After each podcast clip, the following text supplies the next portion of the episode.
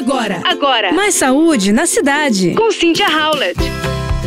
Com essa onda de calor que a gente tem é, enfrentado, que essas temperaturas chegam a 40 graus, é claro que muita gente não abre mão de um ar condicionado, certo? Mas, segundo Danilo Guilar, da Beneficência Portuguesa de São Paulo, a maior consequência do uso abusivo do ar-condicionado é o ressecamento das mucosas das vias aéreas superiores, como narinas e gargantas. A pessoa, portanto, fica mais propensa a ter infecções causadas por vírus e bactérias e quadros respiratórios alérgicos. As pessoas que já têm rinite e asma são as mais vulneráveis aos problemas causados pelo excesso de ar-condicionado.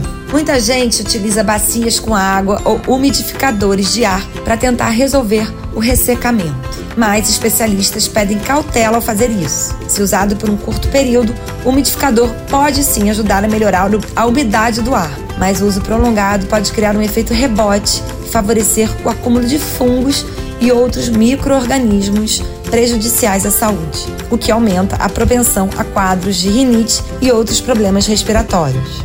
Além do ressecamento do ar causado pelo equipamento, a manutenção inadequada do aparelho também pode disseminar no ar partículas de ácaro e outros alérgenos que podem desencadear crises de asma e rinite. Portanto, muito importante a manutenção periódica no seu ar condicionado.